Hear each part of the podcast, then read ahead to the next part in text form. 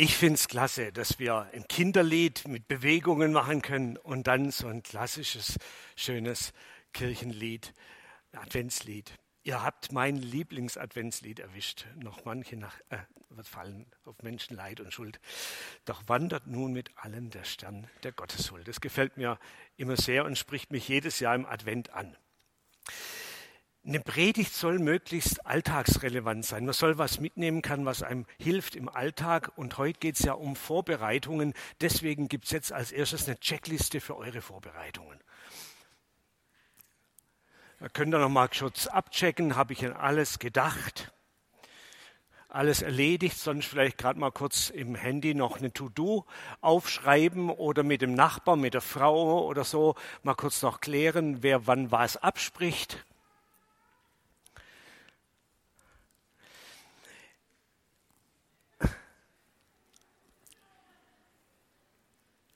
Ah, es gibt auch noch was zu besprechen.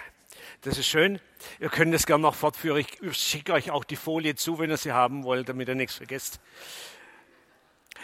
Ich glaube, es gibt kaum ein Fest in Deutschland, nee, es gibt kein anderes Fest in Deutschland, das so intensiv vorbereitet und so reichhaltig ausgestaltet wird wie das Weihnachtsfest. Vom Essen über die Geschenke bis hin zu den Besuchen und Beziehungen. Warum eigentlich ist es so? Warum geben wir uns mit Weihnachten so viel Mühe? Natürlich, damit es klappt, damit alles schön wird, damit wir gemeinsam mitten in der dunkelsten und kältesten und eigentlich unangenehmsten Jahreszeit was Warmes, was Angenehmes, was Gemütliches und was Behagliches erleben können. Aber warum brauchen wir das überhaupt, dieses behagliche, gemütliche und so weiter? Warum ist uns das so wichtig? Ich glaube, dass sich in unseren weihnachtlichen Bedürfnissen und Traditionen ganz tiefe menschliche Bedürfnisse spiegeln. Nach Wohlfühlen, nach Glück, nach Gemeinschaft, nach heilen Beziehungen, nach Erfülltsein, nach Zufriedenheit, letztendlich die Sehnsucht nach einer ganz heilen Welt. Ich behaupte einfach mal, dass es diese Sehnsucht bei uns allen irgendwie gibt. Vielleicht mit unterschiedlichen Schwerpunkten. Heile Welt, äh, befriedigte Bedürfnisse, Gesundheit, liebevolle Beziehungen voller Wertschätzung, Verstehen zwischen den Menschen, Frieden zwischen den Völkern, intakte Natur, Gerechtigkeit, Sicherheit, Freiheit, Raum, in dem das Leben entfaltet werden kann und gelingen kann. Ich glaube, dass diese urmenschliche Sehnsucht eine Sehnsucht ist, die auch schon im Alten Testament angesprochen wird.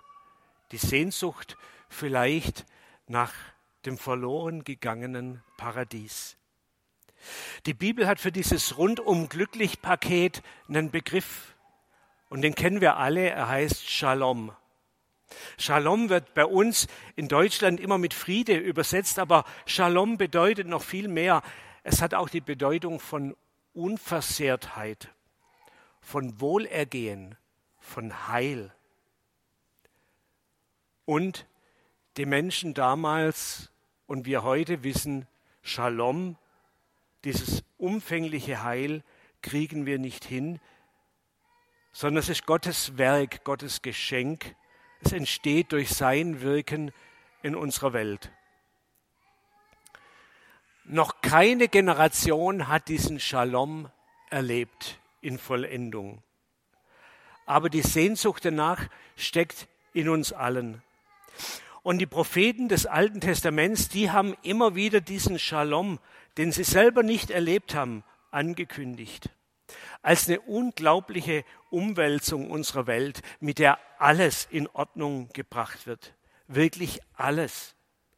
Durch den Messias, durch den gesalbten König Gottes, den Heilsbringer, der Gottes Willen auf Erden endlich umsetzen wird und der alles gut machen wird. Total, bis in die letzten Winkel der Gesellschaften, der Herzen und der Natur hinein. Und das nicht nur so als ein Augenblick von Glück oder für ein paar Jahre eine friedvolle Ära, sondern für alle Ewigkeit. Die Botschaft der Propheten, das wird irgendwann kommen.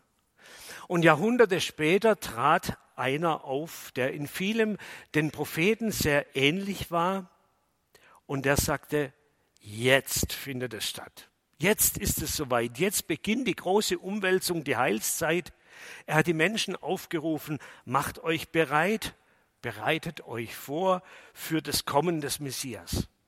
Kehrt um zu Gott, kehrt um, denn das Himmelreich ist nahe herbeigekommen. Und offensichtlich hat er einen Nerv getroffen bei den Menschen in seiner Umgebung. Jedenfalls sind sie reihenweise gekommen zu ihm in die Wüste und haben dort ein Schuldbekenntnis abgelegt und haben sich im Jordan untertauchen lassen, taufen lassen, als, als so eine Art symbolische Waschung.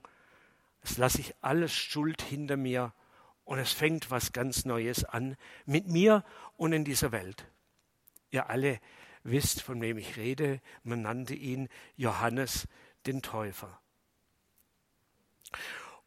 Um diesen Johannes den Täufer, der eines Tages auch Jesus getauft hat, geht's am dritten Advent, geht's in diesem Predigtext.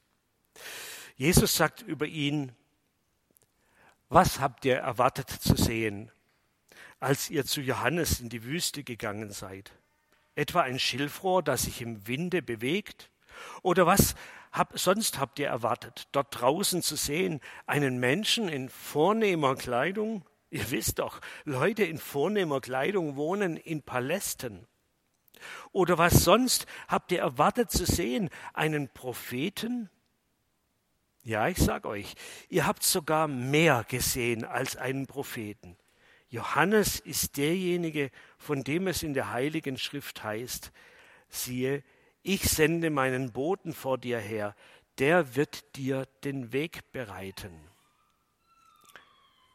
Also, ihr könnt es lesen, Jesus hält viel von Johannes. Johannes ist für ihn nicht irgendwer, sondern ein ganz entscheidender und wichtiger Wegbereiter, ein Vorbereiter für Gottes, Gottes Kommen in dieser Welt. So wie das der Prophet Jesaja angekündigt hat bahnt in der Wüste einen Weg für den Herrn, ebnet unserem Gott in der Steppe eine Straße. Der Herr wird in seiner Herrlichkeit erscheinen, alle Menschen miteinander werden es sehen. Die Menschen zur Zeit von Johannes dem Täufer haben auf das Kommen des Messias gewartet und sie hatten eine Vorstellung davon, wie das aussehen wird. Wahrscheinlich haben sich das Auftreten von diesem Wegbereiter ähm, und auch von dem Messias anders vorgestellt. In Herrlichkeit, triumphaler, majestätischer, machtvoller, prachtvoller. Aber dieser Vorbote von Jesus tritt nicht in Jerusalem auf, im Herzen des Judentums, sondern irgendwo in der Wüste am Jordan. Er hat keinerlei Macht und Pracht sondern lebt einsam und einfach als Eremit. Und trotzdem hat er eine große Bedeutung. Die Leute damals hatten wahrscheinlich eine falsche Vorstellung von dem, wie Gott handelt, wie Gott in die Welt kommt, wie er sich Geltung verschafft, nämlich nicht durch Macht, nicht durch Gewaltanwendung, nicht durch Zwang setzt sich Gott in der Welt durch. Gott ist in Jesus der ganz andere. Vielleicht passiert uns das heute auch, dass wir was in der Bibel lesen und uns unsere Vorstellungen machen, wie das dann sein müsste, wie das alles funktioniert, wie das mit Gott ist. Und vielleicht passiert es auch uns, dass wir uns täuschen, weil wir uns Gott mit unserem menschlichen Erfahrungshorizont denken, mit unseren Kategorien, und da haben wir immer eine Fehlerquote und wir müssen uns bewusst sein, so wie wir uns Gott vorstellen, das ist eine vorläufige Vorstellung. Und es kann sein, dass wir unsere Vorstellungen im Laufe unserer Zeit mit Gott immer wieder revidieren müssen. Übrigens, auch Johannes der Täufer hatte eine Vorstellung von dem Messias und wie das sein muss, wenn der kommt, den er angekündigt hat. Er, der einst Jesus getauft hat, der also den Auftakt von Jesu Handeln miterlebt hat, der ist ins Zweifeln gekommen, weil die Sache mit Jesus, mit dem angeblichen Messias nicht so gelaufen ist, wie er sich das vorgestellt hat. Vielleicht war er tief enttäuscht, weil er einfach was anderes erwartet hat. Für ihn persönlich jedenfalls ist es nicht gut gelaufen. Mit seinen Bußpredigten und dem Aufruf zur Umkehr hat er auch vor der Obrigkeit nicht Halt gemacht. Dadurch kam er in Konflikt mit dem Herrscher in dieser Gegend, mit Herodes Antipas, dem Herrscher von Galiläa und Perea, und landete in dessen Gefängnis. Hat er das einkalkuliert, dass ihm sowas passieren könnte, ihm, dem Wegbereiter des Messias, der doch genau das getan hat, was er erkannt hat als seine göttliche Berufung? Vielleicht war es so. Aber vielleicht war er auch tief enttäuscht. Und enttäuschte Erwartungen, auch enttäuschte Erfolgserwartungen und Glückserwartungen können zu einer tiefen Glaubenskrise führen. Warum lässt Gott es zu? Warum passiert mir so Schlimmes? Hat mich Gott vergessen? Bin ich dem Falschen nachgelaufen?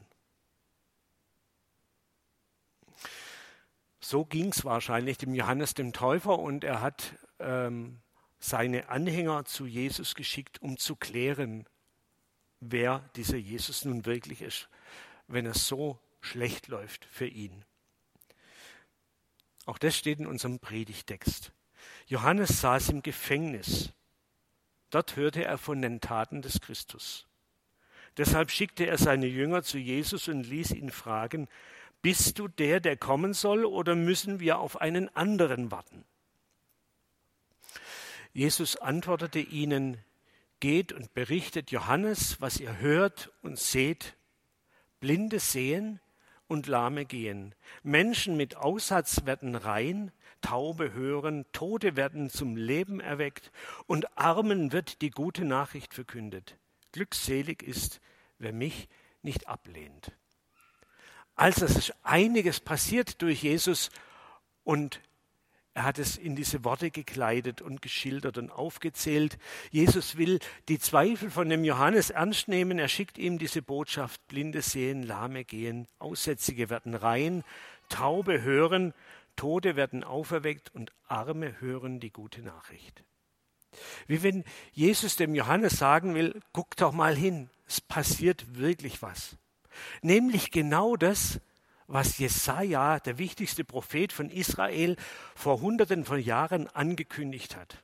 Das, was Jesus da als Antwort mitgibt an die Jünger von Johannes, das hat er sich nicht selber ausgedacht, sondern es ist ein Zitat von vier, fünf Bibelstellen ähm, aus dem Prophet Jesaja. Hier mal diese Bibelstellen, die Jesus an der Stelle zusammenstellt und zitiert. Wenn Johannes diese Nachricht erhalten hat, dann wird Johannes gleich erkannt haben, aha, Jesaja. Er wird merken, was Jesus ihm damit sagen will. Was der Jesaja angekündigt hat, das geschieht jetzt. Das Reich Gottes ist wirklich jetzt nahe herbeigekommen. Mindestens hat es angefangen. Wobei der Jesaja eben, äh, der Johannes auch merken wird, dass Jesus nicht alles zitiert hat. Hier sind in Gelb, glaube ich, was, die Sachen, die Jesus zitiert hat hier. Das, was stattgefunden hat.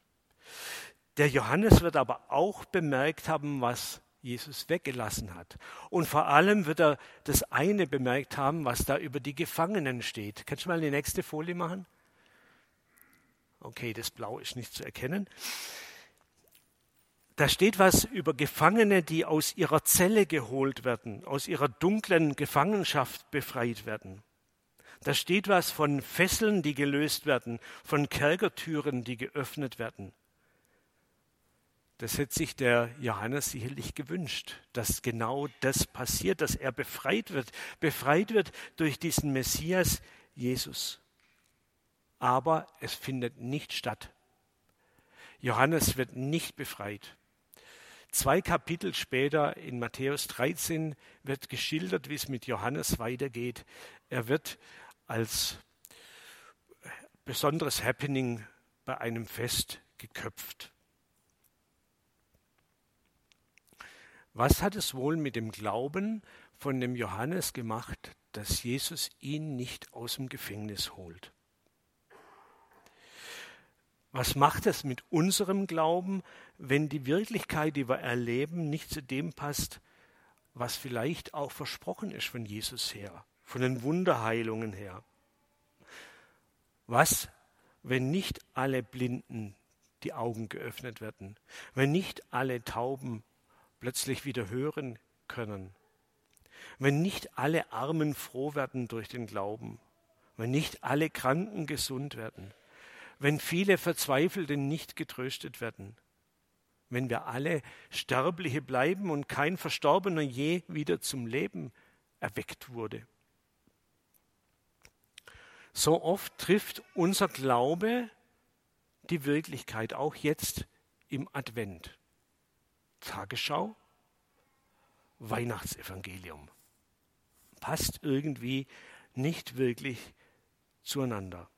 Was macht diese Spannung zwischen der Wirklichkeit und unserem Glauben mit uns? Wie können wir damit umgehen, mit dieser Kluft zwischen dem, was ist und dem, was eigentlich nach Gottes Willen sein soll? Ich will versuchen, keine billige Antwort zu geben. Ich kann nur sagen, wie ich mir das erkläre. Für mich ist dieses Reich Gottes, dieser große Shalom, Heil, Frieden, Unversehrtheit, Gerechtigkeit in Gott, durch Gott nicht vollständig da. Aber es ist auch nicht nicht da. Es ist schon was da. Und es ist am Werden, am Entstehen, es entwickelt sich weiter. Jesus hat den Anfang gemacht. Zu seinen Lebzeiten hat er geheilt, hat Sünden vergeben und einzelne Menschenleben in Ordnung gebracht. Mit seinem Tod hat er Gottes große Menschenliebe deutlich gemacht, hat die Tür zu Gott weit aufgestoßen. Keine Schuld trennt uns mehr von Gott.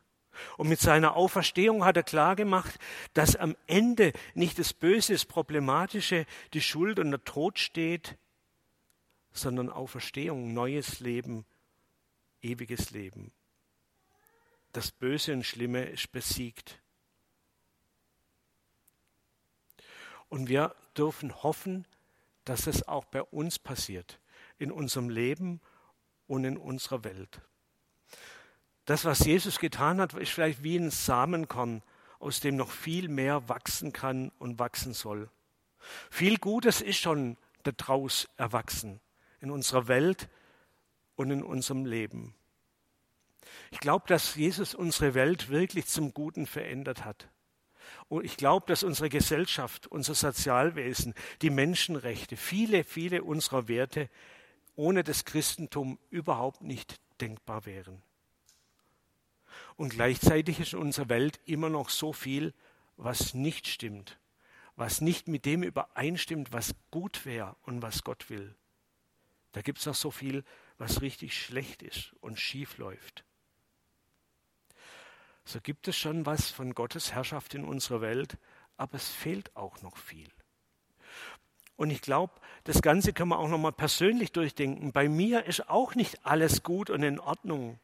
Es ist auch nicht alles leicht in meinem Leben. Aber ich habe diesen Jesus in meinem Leben erlebt und ich erlebe ihn immer noch. Und es tut mir gut. Und es bringt mir gute Veränderung, Entwicklung. Aber Gott ist noch nicht fertig mit mir. Mit seiner, Zukunft, äh, mit seiner Unterstützung will ich auch die Zukunft und das Schwierige darin angehen. Zeichen und Wunder können auch heute noch geschehen durch ihn. Aber wo sie nicht geschehen, da ist er auch nicht weg sondern da ist er derjenige, der uns die Kraft gibt, das Unerträgliche zu ertragen. Wenn ich an die Zukunft denke, will ich der Zukunftsangst, die es verständlicherweise in immer größeren Dimensionen gibt in unserer Gesellschaft, meine Hoffnung entgegensetzen auf den Shalom Gottes, dass es kommt, das vollkommene Glück, das Jesus schaffen wird, dass er eingreifen wird und was verändern wird. Ich möchte an dieser Utopie festhalten, aber nicht passiv. Ich will wie der Johannes ein Wegbereiter Jesus sein, will mit dafür sorgen, dass diese Herrschaft von Jesus sich in unserer Welt ausbreitet. Nach dem letzten Gottesdienst bin ich hinterher gefragt worden, ob ich fände, dass wir die Hände in den Schoß legen sollten, weil diese Welt ohnehin den Bach runtergeht und Gott eine neue, bessere Welt für uns bereitete. Meine Antwort ist nein. Also aus christlicher Sicht kann ich mir überhaupt nicht vorstellen, dass man das so sagen kann. Es geht auf gar keinen Fall.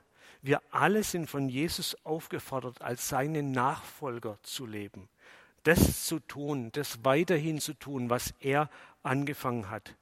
Christen dürfen niemals passiv zusehen, was in der Welt schiefläuft. Christen, wir alle sollen wie Johannes Wegbereiter Jesus sein und heute schon dafür eintreten, dass Gottes Wille in der Welt zur Geltung kommt, wenigstens in unserem Wirkungskreis. Zum Schluss nochmal vier Dinge, die in dieser Predigt drin waren, in diesem Bibeltext für mich auch drin waren. Rechne damit, dass ihr eine Fehlerquote habt in euren Glaubensvorstellungen. Seid nicht überrascht, wenn ihr da unterwegs was korrigieren müsst. Das zweite, rechnet damit, dass Gottes Herrschaft in dieser Welt wächst und sich weiter ausbreitet. Haltet fest an der Vision, dass es wirklich ganz anders und ganz heil werden wird. Irgendwann, wenn Gott es schenkt und seid jetzt Wegbereiter Jesu. Handelt so, dass dieser Shalom Gottes, das Heil, sich weiter ausbreiten kann in Menschen und in unserer Welt. Soweit meine Gedanken zum dritten Advent.